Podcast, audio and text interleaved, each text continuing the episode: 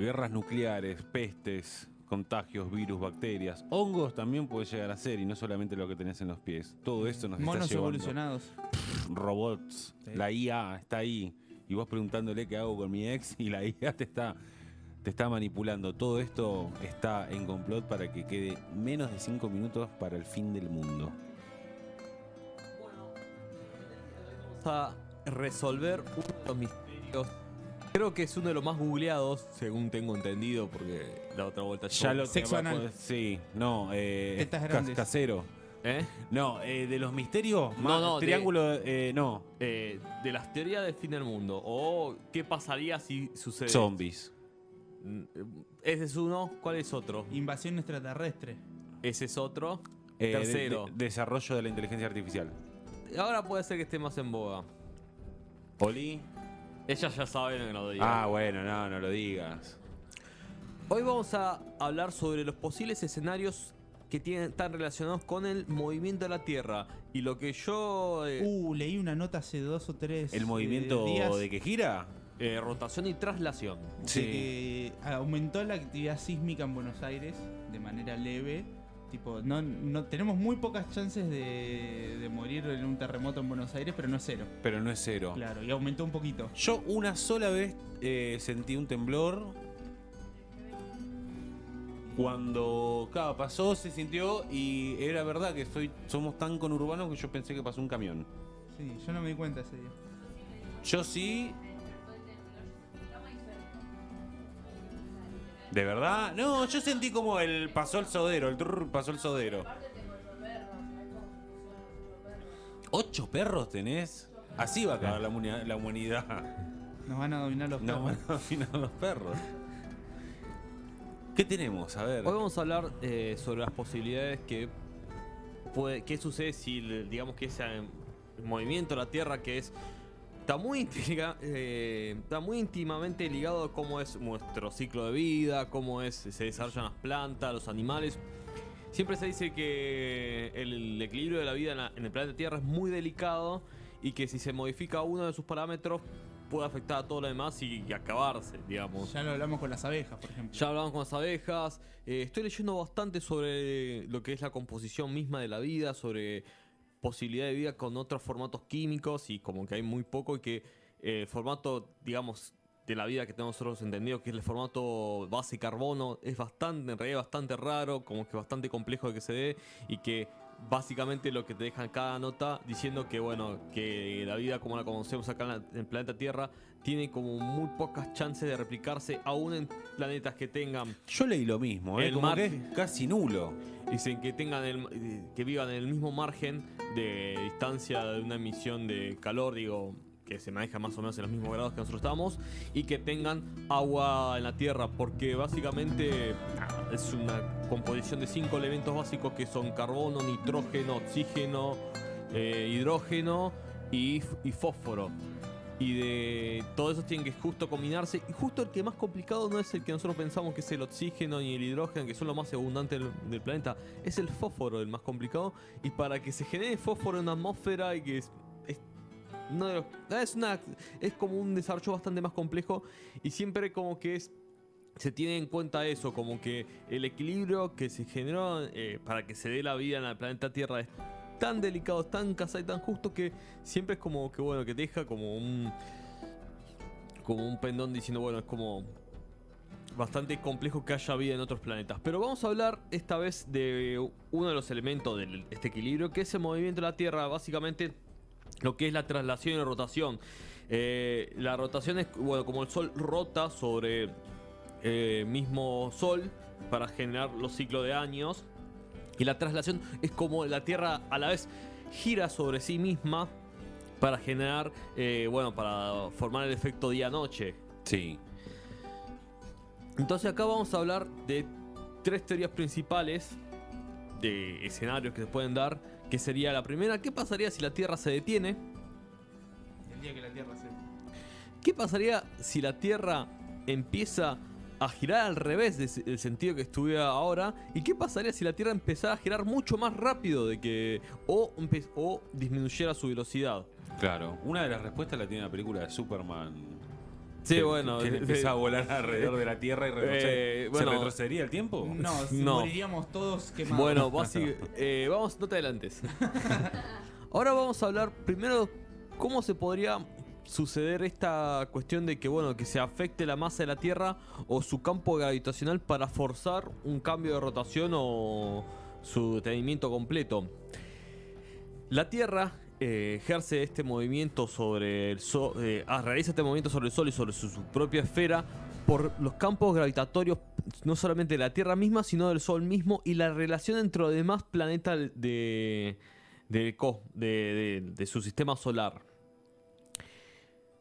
¿Se podría llegar a modificar la trayectoria de la Tierra si un objeto de gran masa electromagnética irrumpe en el sistema solar, Sí. modifica la trayectoria de casi todos los planetas que está ahí, inclusive puede verse modificar la masa del Sol. Digamos que ya para ese momento ya es bastante difícil que no se haya destruido la Tierra. Y al modificarse todo... Y que quede alguien vivo para verlo, digamos, Claro, ¿no? toda la masa, electro- eh, todo el campo electromagnético de la- eh, del sistema solar, la Tierra ahí sí puede modificar su trayectoria o puede mo- mo- modificar la velocidad en la que gira o detenerse. Y detenerse sí, creo que de las tres es creo la más improbable. Porque si se detiene, básicamente es- estás hablando de un campo gravitatorio nulo. Por eso es- de los tres vamos a decir que es el más improbable. Otra posibilidad que puede darse que modifique lo que es eh, el movimiento de la Tierra es que haya un cambio grande sobre su propia masa gravitatoria. Es decir, nosotros tenemos un núcleo que es- está en estado líquido, que es, en realidad es metal fundido. Los metales más pesados, cuando se creó la Tierra, que es a partir de bueno, una explosión de una estrella, partes de esa empezaron a, girar sobre de la estrella principal y se fue generando una esfera. Y cuando fue generándose esa esfera, los elementos más pesados cayeron al fondo. Al ser metales muy pesados y están en el fondo del núcleo, siguen en- como en estado líquido Sí. y por eso tienen como cierta masa. ¿Qué pasaría si esa masa va perdiendo calor o de, de la nada por algún evento aleatorio No predecible. no predecible o pierde masa o pierde poder electromagnético y digamos que ese poder- el poder electromagnético de la Tierra pierde efecto o se, intensifica, o se intensifica. Ese es otro de los eventuales eh, even- eh, eventuales escenarios que puede darse para decir, bueno, se modificó la masa gravitatoria de la Tierra, entonces eh, la velocidad de giro es la misma, es más o casi nula. Vamos a hablar de lo que yo considero el, el, el primer escenario, que es, bueno, ¿qué pasaría si eh, la Tierra empieza a girar más rápido? Mm, No tengo idea. No tengo idea porque no detecto ni, este- ni, el, ni el nivel Empezaríamos de... a notar que gira. Claro. Empezaríamos a notar que eh, Sí. nosotros como seres humanos. ¿viste? Es Que- más, es una de las teorías que dice que puede ser que esté sucediendo. Porque se dice que eh, se- cada vez el ciclo día-noche se está cortando en minutos. De aquí hace 20 años lo de- los científicos detectaron que puede ser que la atmósfera se haya acelerado aproximadamente minuto y medio. 20 años, minuto y medio, bueno, sí, 20 años Que más, coincide bastante con, con el calentamiento de la Tierra al girar más rápido un cuerpo celeste. ¿Qué pasa? Hay una mayor energía cinética eh, sobre la presión de la atmósfera. La atmósfera empieza a calentarse a mayor energía, mayor calor. Viste, y le echaban la culpa a los desodorantes. Podríamos agregarle un día a febrero. Exactamente.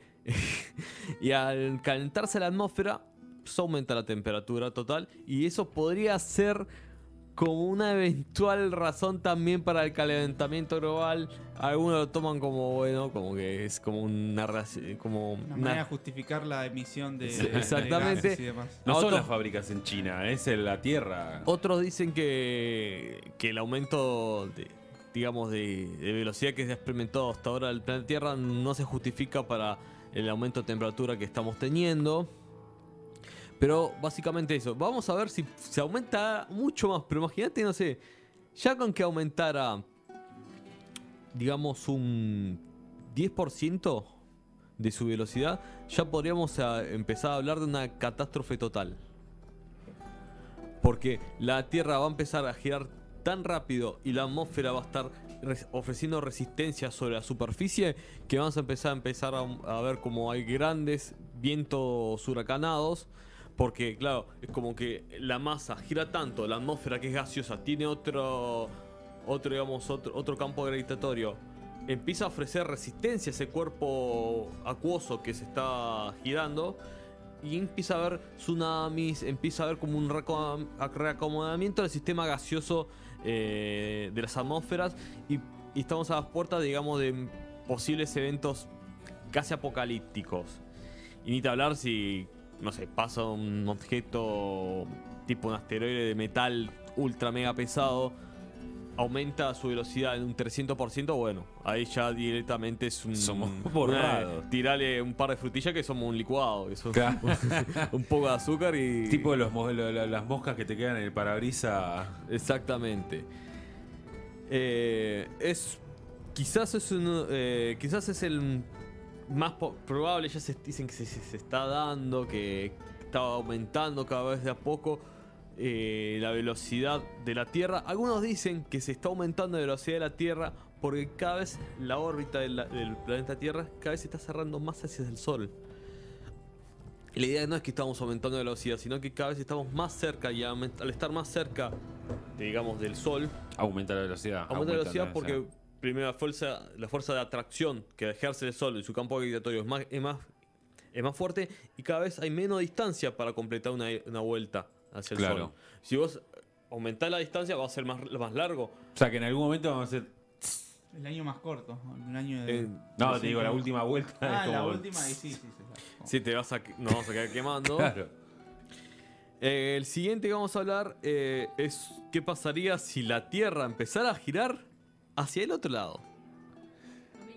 Eh, como que invierta su, su curso. En algún Como momento que- se detiene y arranca para el otro lado. Como el Ah, de los Simpsons. Para que del anterior anterior me olvidé, me olvidé de decir que cuando se aumenta la velocidad hacia el curso que estamos yendo ahora, el líquido, que digamos los mares, que como estamos viendo nosotros, se van a concentrar aún más sobre el Ecuador y eso daría al formato que tenemos la, la Tierra ahora de por qué los polos están donde están y por qué los Ecuador están libres de digamos de, de esa presión de los mares porque la fuerza centrífuga que está haciendo está haciendo que se acumule agua en los polos y por eso se acumula el agua ahí y, y tenemos tantas masas de agua ahí congeladas Claro.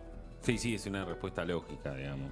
Si nosotros alteramos, que sería el otro caso, la vuelta a la Tierra, se, estaríamos pasando una fuerza centrípeta. Entonces, toda esa agua que se va a desplazar desde los polos hacia, digamos, el Ecuador, va a producir que se invierta el polo. Que todo el cinturón de agua ese que se concentre sobre el Ecuador y que se forme una virtual glaciación del Ecuador. Es decir, vamos a tener todo un anillo de hielo que va a bordear la Tierra. Y la parte, digamos, cálida, por cómo... Pasaría a ser la que era. Exactamente. Pasaría a ser eh, a estar a- en la parte de abajo. Ni mencionar todo el cambio biológico que conlleva eso.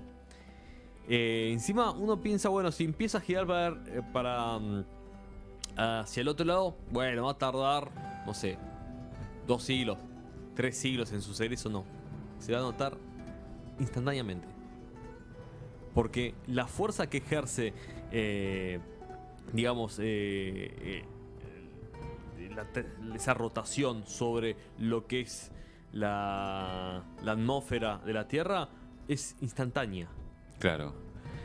Es más, si, nosotros empezamos, si nosotros, imagínate, empieza a, rodar- a girar alrededor y nosotros eh, queremos, eh, ¿cómo se llama esto? Se me fue de la cabeza totalmente una palabra que es clave para mí. Pero supongamos que, quisiéramos acercarnos hacia el Ecuador, las fuerzas de vientos van a ser tan, tan fuertes que nos a, a- no van a repeler. La gente que sobreviva en el futuro va a estar dividida en un bloque de dos. Porque Primero va a Sería tener un- imposible pasar para. vas a tener un borde de hielo que va a ser enorme y seguramente los vientos van a estar concentrados y repeliendo hacia los, hacia los polos. Como el muro en Game of Thrones, la muralla. Exactamente, se va a crear una muralla de hielo, básicamente. Y ahora vamos a pasar a la tercera teoría que- y la ma- más... Bueno, en la, en la montaña de la locura es un poco lo que plantea. Sí, e igual lo que plantea es como una especie de, sí, muralla de hielo enorme que, Sí. Que protege básicamente una ciudad de alienígenas. Sí. Y la tercera que vamos a hablar y la más improbable es qué pasaría si la Tierra se para de seco. Yo, eh, no sé, nos congelamos. Primero, Eh, nos eh, aplasta la tierra totalmente, que hemos hecho una. nos la aplasta y sobre todo el piso. eh, toda la atmósfera ya viene con una fuerza de inercia tal que se generaría una especie de, de contrapresión con toda, con toda la masa terrestre que básicamente se, nada, se licúa. Ni siquiera no, bueno, se va a ver afectada la vida humana en la, en la superficie, no. Se va a producir una especie de viento huracanado que puede limpiarse hasta las montañas. Claro. Porque la presión que produce la atmósfera y, y esta ener- eh, energía que tiene condensada en su. en su. digamos, en su superficie. Va a ser como, no sé. eh, tenés una bolita que estás girando. Bueno, si se detiene esa bolita. Se va a ver como como apretada sobre sí misma, como que va a haber una especie de presión sobre sí misma que no va a poder compensarse. Antes esa presión se compensaba con el giro y ahora se está compensando más y va a empezar como una especie de efecto de vacío. Se va a producir un vacío sobre la misma atmósfera y que ah, va, va a arrasar sobre, digamos, sobre casi toda la superficie terrestre.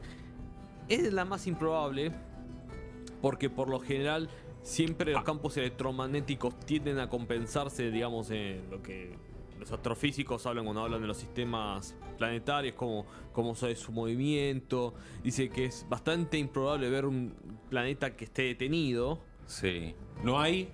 No se ha visto hasta la fecha. Puede ser que alguno que otro que tenga como un sentido de, de, de giro muy lento, pero hasta día, por lo menos hasta lo que yo estuve buscando, cuando estuve buscando cada caso particularmente. Planeta por planeta. Sí, ¿Hay muchos? como que no hay mu- muchos casos de planeta detenido. Porque por lo general, cuando se están eh, detenidos los planetas, quizás eh, son mucho, eh, son más susceptibles a verse arrastrados por otras eh, fuerzas gravitatorias, porque es todo un lugar donde se, se compensan las fuerzas. Si no estás atrapado dentro de un campo eh, gi- giratorio, Sos un asteroide. sos un asteroide. Claro. Porque siempre tu campo gravitatorio propio del planeta busca una fuerza a cual a verse atraída. Es como, un, es como los electrones. Nunca están ahí quietos en un lugar, sino siempre están buscando un lugar de donde, gi- donde girar, donde compensar su propia fuerza. Es como Gaby en cualquier reunión, ¿o no? Que siempre tiene que estar ahí con la ley de atracción hacia alguien. Siempre, quieto, siempre. está ahí yendo hacia algún lado. En todos los escenarios, eh, lo único que veo que puede llegar a sobrevivir son las cucarachas, ¿no? Creo que en el tercero. creo En el que- tercero nada. Nada. ¿Y los hombres topo tampoco? Los- puede ser Sería, sería más algún A- algún ser sub, eh, que esté en el tipo subacuático. o algún así. búnker así muy profundo de la tierra puede ser. Vivir, vivir para qué, ¿no? Vivir por vivir Hasta es que se te acabe ¿no? la comida. Sí, y después Sí, tendrá no, una de- conversación, una, una conversación muy incómoda. Y, se- y además, no dice, bueno, me voy a vivir en esos, bún- esos búnkers. ¿Y después qué? Claro, sí. ¿Para qué? Van a pasar 50, 60 años y decís, bueno, Y que te caigan bien, no es como Roque Pérez que te lo bancaste Tres días. cada tres días, que te caigan bien porque sabes que ahí vienen los próximos mil años. ah, exactamente. Bueno, este ha sido el... Tremendo, ¿cuál, cuál apostarías que puede llegar a pasar? Y ya, el que vamos a estar con el caballo ganador, que está sucediendo ahora, que se acelere el movimiento de la Tierra hacia hacia el Sol. Exacto. Y bueno, eh, tendremos que reacomodarnos, hacernos más ligeros. No sé cuál será la... No, eso no, no, no vamos a estar vivos, me parece, para ver eso. No, bueno, esperemos, esperemos. Esto ha sido nuestra columna tan optimista con respecto a- al fin del mundo. Muchas gracias, Eva. De nada. Vamos con una canción y enseguida volvemos.